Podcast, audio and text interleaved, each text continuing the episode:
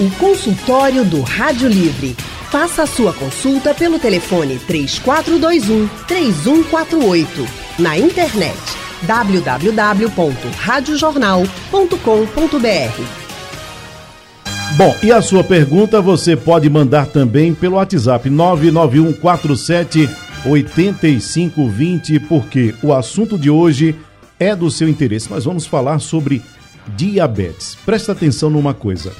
O número de pessoas com diabetes cresceu 16% no último ano, em adultos com idades entre 20 e 79 anos. O dado foi apresentado pelo Atlas Diabetes 2021, divulgado este mês.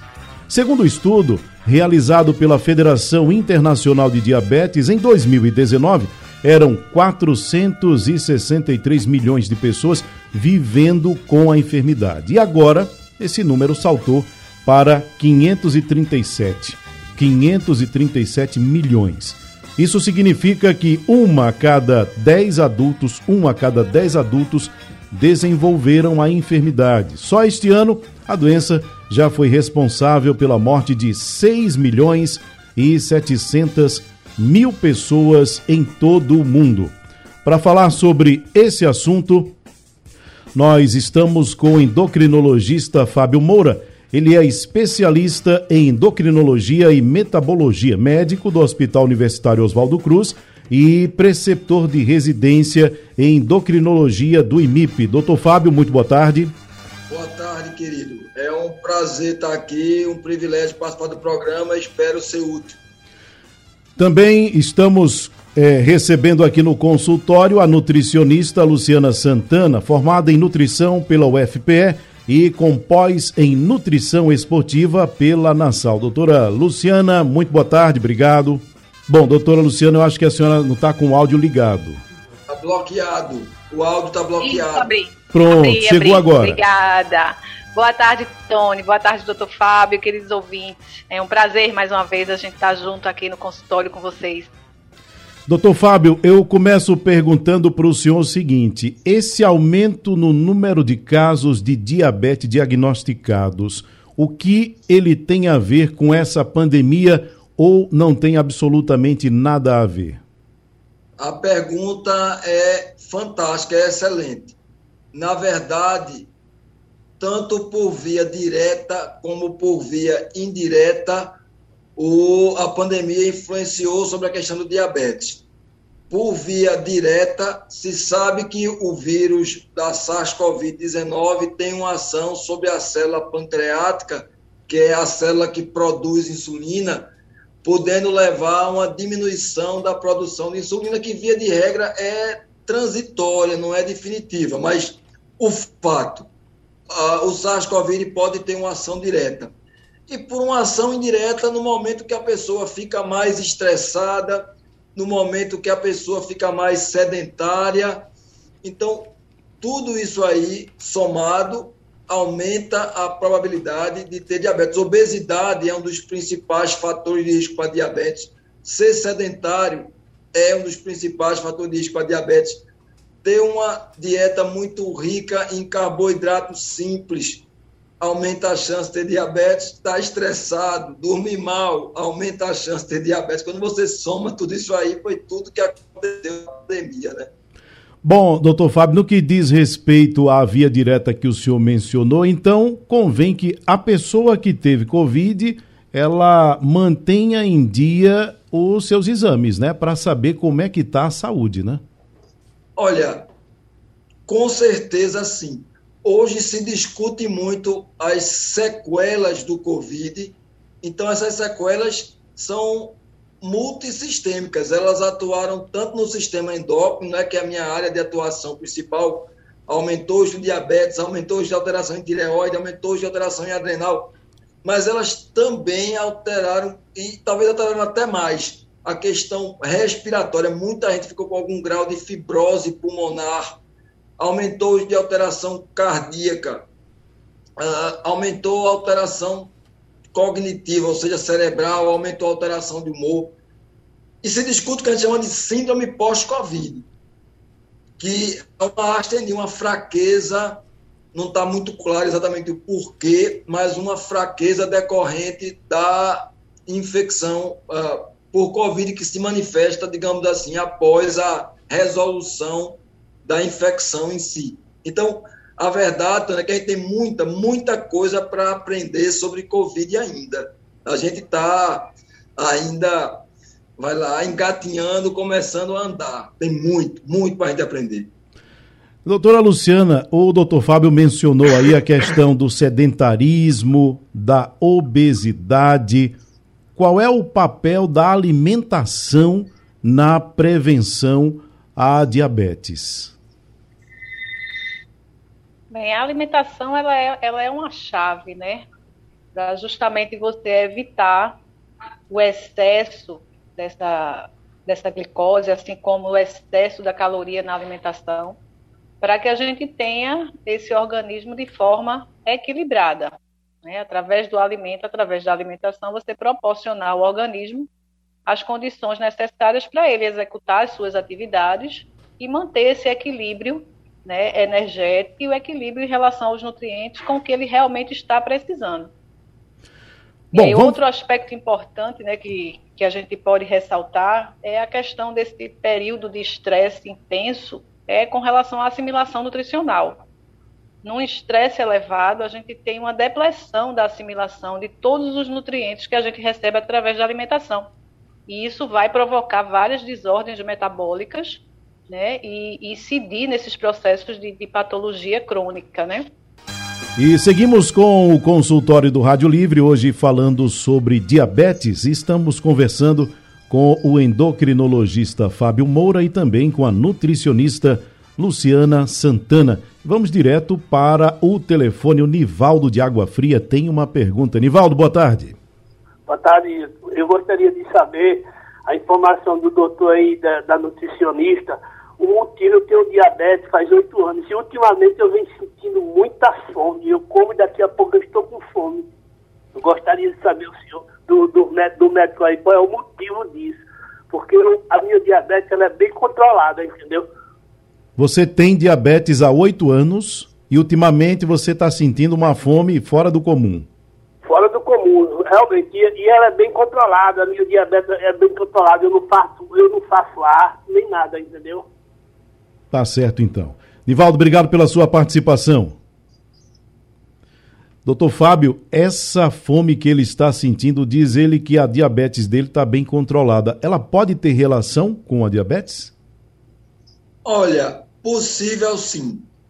Quando a glicemia está muito mal controlada, que não parece ser o caso, a pessoa pode ter uma alteração numa região chamada hipotálamo, uma região do cérebro que é responsável por regular algumas funções entre elas a função de fome e saciedade. Então, pode haver alguma disfunção hipotalâmica quando a glicose está alta, quando tem muito que a gente chama de resistência à insulina, que pode levar a uma alteração nessa percepção de fome. Agora, para dizer assim, é muito genérico, precisaria ver caso a caso até que ponto é realmente fome, até que ponto tem um componente emocional maior, passaria por uma questão mais de, de uma certa, aspas, ansiedade, uma certa.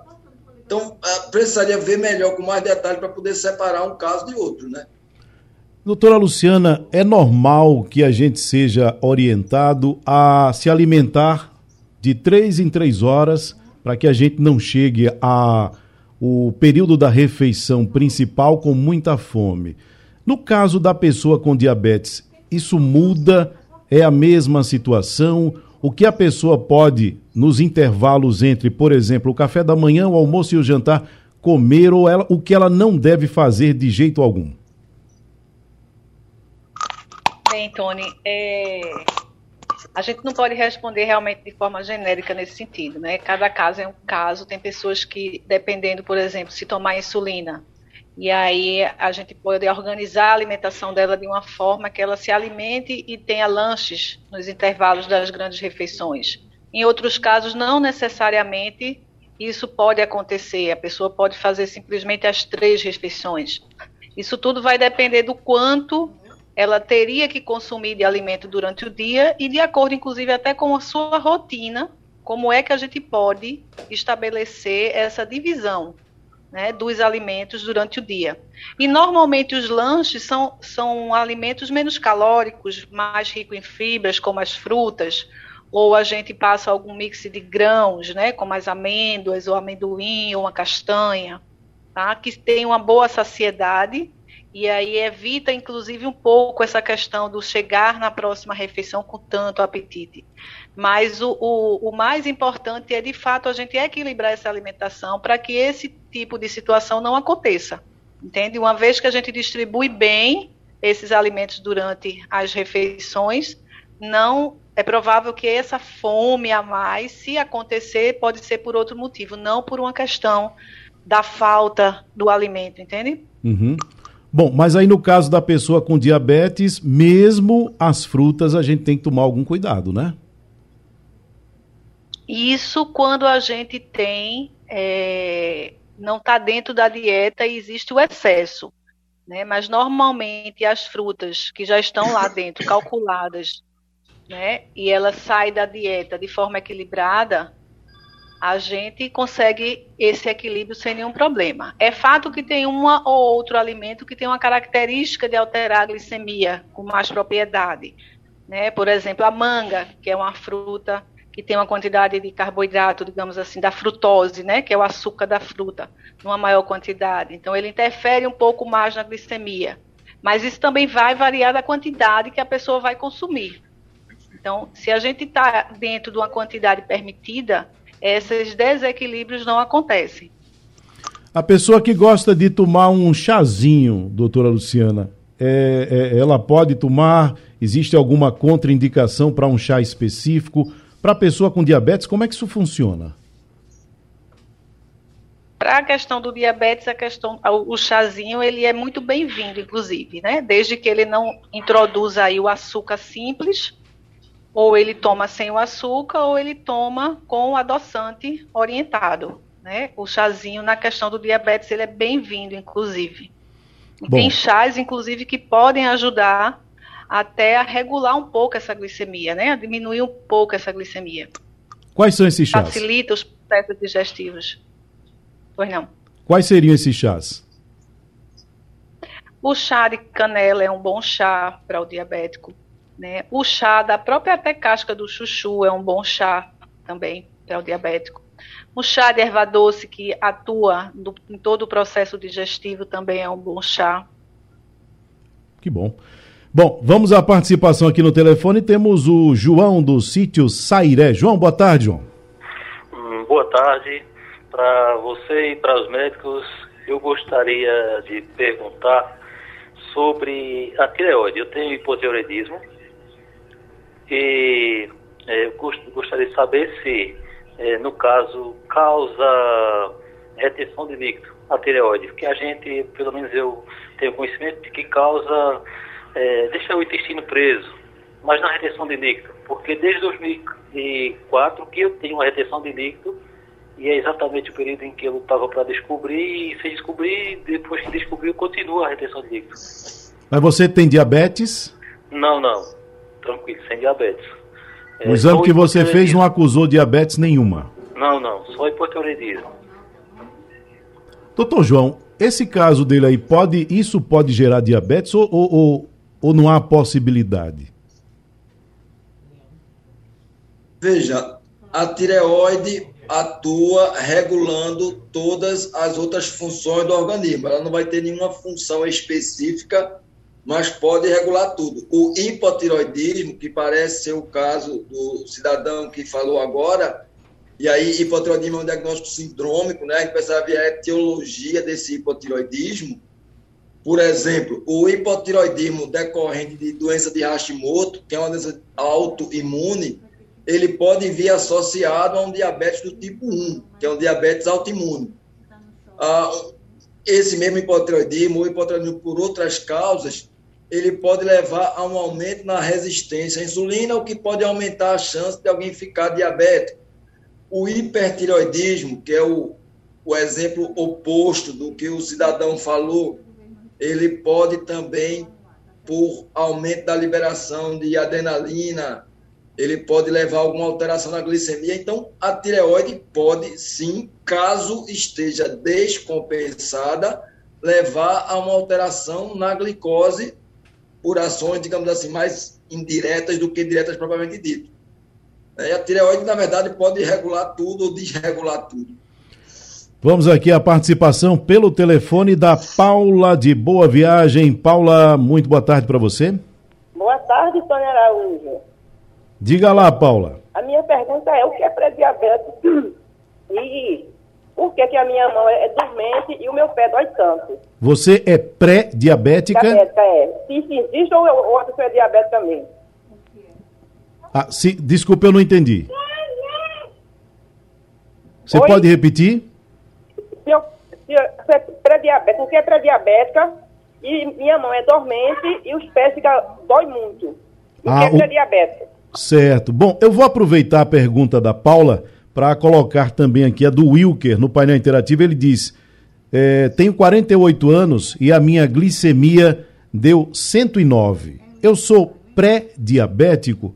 E aí eu pergunto, doutor, a partir de quando a pessoa, no caso da glicemia, a pessoa pode ser considerada pré-diabética ou diabética e apresentar esses números uma vez significa dizer que a pessoa está definitivamente pré ou diabética ou de repente a gente pode num outro exame ver esse número cair? Bom, pré-diabetes é um termo genérico utilizado para identificar alguém que tem uma glicemia alterada, mas ainda não tem níveis que caracterizam o diagnóstico de diabetes. Você, em tese, tem uma glicemia normal quando o jejum está até 99, entre 100 e 125 seria pré-diabetes, maior ou igual a 126 em duas ocasiões. São necessários dois exames para poder confirmar isso, seria diabetes. Outra forma de fazer esse diagnóstico é fazer o que chama de teste de tolerância à glicose. Você mede a glicose em jejum, bebe 75 gramas de um açúcar e duas horas após, essa glicose é normal até 140 entre 141 e 199 pré-diabetes, maior que 200 diabetes. A outra forma ainda é a, pela hemoglobina glicada, normal até 5.6, entre 5.6 e 5.7, perdão, e 6.4 pré-diabetes, maior ou igual a 6,5 diabetes. Veja, se você consegue reverter o que leva a o processo de diabetes tipo 2, né? O diabetes tipo 1 é autoimune, a fisiopatologia é diferente, há uma destruição de célula beta e até o momento não existe nenhum tipo de, aspas, reversão para isso. No diabetes tipo 2, que é mais comum em adulto, se você, como a Luciana colocou muito bem, se alimenta bem, tem um plano alimentar adequado para o seu peso, para a sua idade, para a sua atividade física, um plano para lhe manter eutrófico. Se você se exercita regularmente, se você consegue baixar algum peso, especialmente a obesidade central, aquela gordura mais na barriga. Se você consegue fazer isso, você pode reverter você pode até normalizar. Tem estudos mostrando que indivíduos diabéticos tipo 2 em uso de insulina, quando conseguiram perder, obviamente eram obesos, perderam 15% do peso, se exercitaram regularmente e tiveram uma dieta adequada, eles ficaram com a glicose controlada sem remédio. E que fique claro, isso não é cura, isso é controle, isso é remissão. Até o momento de hoje não tem cura para diabetes. É possível controlar sem remédio? É, desde que você seja muito disciplinado, se alimente muito bem, se exercite bem, perca peso. Na prática, a maioria das pessoas, por vários motivos, não consegue fazer isso. É, doutora Luciana, o, o doutor Fábio falou a respeito da questão da alimentação e ele falou também sobre açúcar e essa coisa toda. A pessoa que tem diabetes ou pré-diabetes ou não quer ter diabetes, desenvolver diabetes. No caso dos açúcares, o que é que ela precisa ter cuidado ou que substituição a senhora indicaria? Por exemplo, adoçante, isso é bom?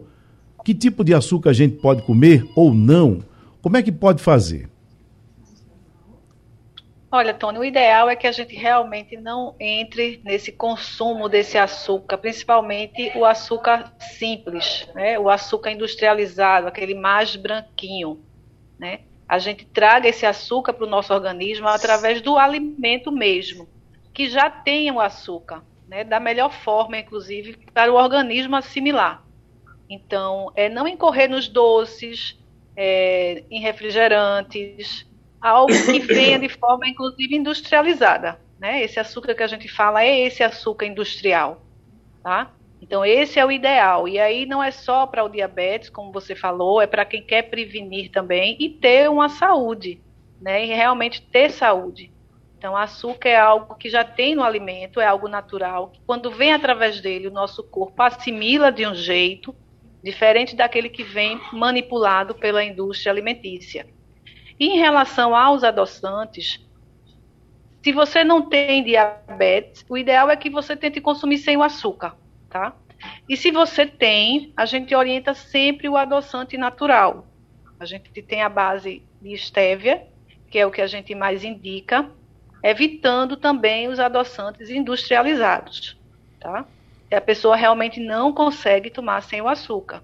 Caso consiga, a melhor forma é tomar sem o açúcar e, e também sem o adoçante. A gente habituar o nosso paladar a, de fato, ao sabor do alimento, né? Porque o doce e o sal são temperos e que a gente cria hábito com esses temperos. A gente também pode reeducar o nosso paladar tanto para o sal quanto para o açúcar.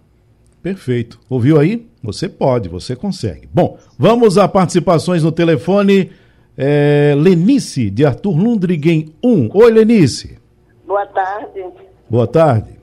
É, faz quatro anos que eu fiz a cirurgia do tireoide. Então, de lá para cá, eu, eu tenho assim, eu faço academia, mais funcional, né? Mas a alimentação, meu Deus do céu, olha, o doce tirou de mim e morri. Mas, Lenice. É incrível. Você mesmo. toma refrigerante? De vez em quando. Eu tomo mais suco. É? Mas refrigerante, sou a viciada numa coca. Eita! E se eu vai numa festa e vê um brigadeiro, hein? Ai, meu Deus do céu, nem fale, viu? Nem fale. Tudo que é de doce. Pudim eu faço, coloco na geladeira. De dois, dois minutos eu estou abrindo a geladeira, botando pudim para comer. Olha, é, a minha alimentação para a cirurgia que eu fiz é horrível. Faz quanto tempo da sua cirurgia, Lenice? Quatro anos. Quatro anos. É, quatro anos que eu fiz a cirurgia, com um ano que eu estava cirurgiada, aí eu tive muito estresse, porque meu esposo caiu doente de, de câncer, né, que ele faleceu com um ano depois. Então eu tive muito, assim, só do hospital para casa, não me cuidei, mesmo operada. Eu tomo levoide de manhã, de 100 ml. Quando eu me acordo, meu bom dia é com minha caixinha de, de é, da, meu remédio, né? Hum. Bom dia, tomo, com meia hora eu tomo café. Agora, o café, eu não posso deixar de jeito nenhum. Agora, eu faço meus exames de seis, seis meses, todos, a bateria de exames de sangue eu faço. Tudo e tá tudo não, bem nos exames? Tá, tá tudo bem. Agora, de vez em quando, assim, dá alterado, assim, o açúcar, né? Por que será, né, Lenice? Ai, meu Jesus. Agora estou na academia, faço funcional. Hum. Tenho 67 anos. Todo, me acordo de 4 horas da manhã, vou para casa da minha filha, tomo conta da minha neta, até 2 horas da tarde. Hum. Minha vida é normal. Sim. Agora, com um tempo, assim, uns dias atrás, aí eu fiquei assim, meio, assim, querendo desmaiar. A pressão subiu, foi para 18. Aí eu disse, não, minha filha, não vou. A, a menina do posto assim, a senhora vai ter que ir no. Eu disse, eu para UPA vou nada. Vim me para pra casa que eu moro, eu e Deus, né? Cheguei em casa, peguei o chuchu, peguei laranja, fiz o suco, tomei, respirei. Eu disse, não, vou ficar boa em nome de Jesus. Aí depois botei um prato e comer, fui comer. Macarrão, arroz, feijão, comi tudo. Aí foi passando, eu digo, acho que era fome. Hum, tá certo, né? Lenice. Meu Jesus. Tá bom então. Como é que eu faço, doutor? Perguntei, doutor, como é que eu faço? Vou, vou, vamos perguntar. Doutora Luciana, dê seu carão na Lenice, vá. Ô, Lenise, você já sabe tudo, não é? Você já sabe onde está incorrendo para que você tenha esse desequilíbrio aí na sua saúde, né? Então, mesmo que você tenha uma questão da tireoide e até o momento não foi diagnosticado uma diabetes, você já sabe que precisa cuidar desse excesso de doce que você está introduzindo na sua alimentação. Então, não vai adiantar muito fazer atividade física e, correr nessa quantidade enorme de doce que você acabou de citar. Precisa fazer atividade física sim, mas ter uma alimentação equilibrada, mais rica em fibras, né, em vegetais, em legumes, em uma verdurinha crua, inclusive né, ter o cuidado também né, com o excesso do café, que a gente tem que ter o cuidado com ele. Né? Então, é todo um conjunto de ações que a gente precisa fazer para ter esse equilíbrio. Tá? E eu lhe oriento, inclusive, a diminuir essa questão do suco, tá?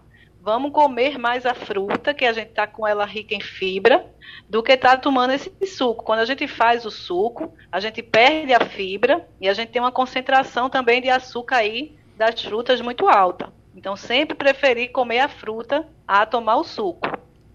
Ouviu aí, Lenice? Eu não vou falar nem do refrigerante, porque você já sabe, viu? Bom, como o nosso tempo está se esgotando, eu vou trazer uma pergunta para o doutor Fábio, uma pergunta para a doutora Luciana, para que seja respondida de forma breve e possa orientar as pessoas. Doutor Fábio, é, temos aqui o Gilvan e ele pergunta o seguinte: comecei na condição de pré-diabético, tomo clifage 1 pela manhã e outro à noite. Estou bem mais magro e todos estão percebendo. Queria saber a causa ou os fatores de perder peso. Enquanto outras pessoas que têm diabetes estão mais gordinhas, eu estou mais magrinho. E não estou compreendendo o que é que está acontecendo. Doutor Fábio.